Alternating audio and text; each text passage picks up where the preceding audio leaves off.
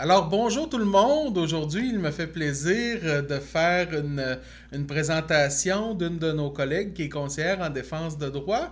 Donc, on va découvrir euh, notre collègue René Deblanc. Donc, bonjour René. Bonjour. Bonjour René. Euh, toi, présente-toi. Puis, qu'est-ce que tu fais à la droit? Bon, je suis conseillère en défense de droit depuis maintenant euh, presque cinq ans. Euh, J'informe euh, en personne et par téléphone les gens qui se questionnent sur leurs droits. J'aide à, faire plusieurs démarches de défense de droit, écrire des plaintes, entre autres, remplir différents formulaires.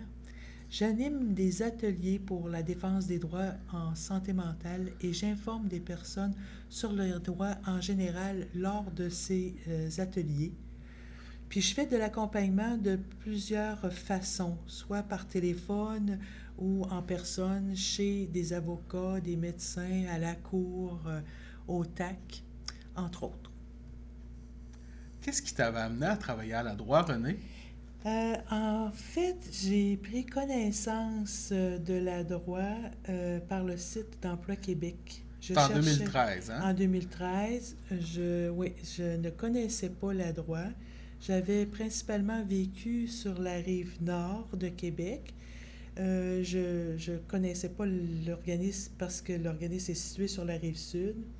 Euh, je savais que je pouvais aider les personnes et euh, quand j'ai connu la mission, j'ai eu mieux connu la mission là, à travers euh, les sites Internet et que j'ai vu que c'était de la, de la défense de droit, ben, je voulais vraiment aider euh, ces personnes parce que j'avais passé par différentes expériences de ma vie qui m'avaient amené à me questionner sur ce, ce genre de service.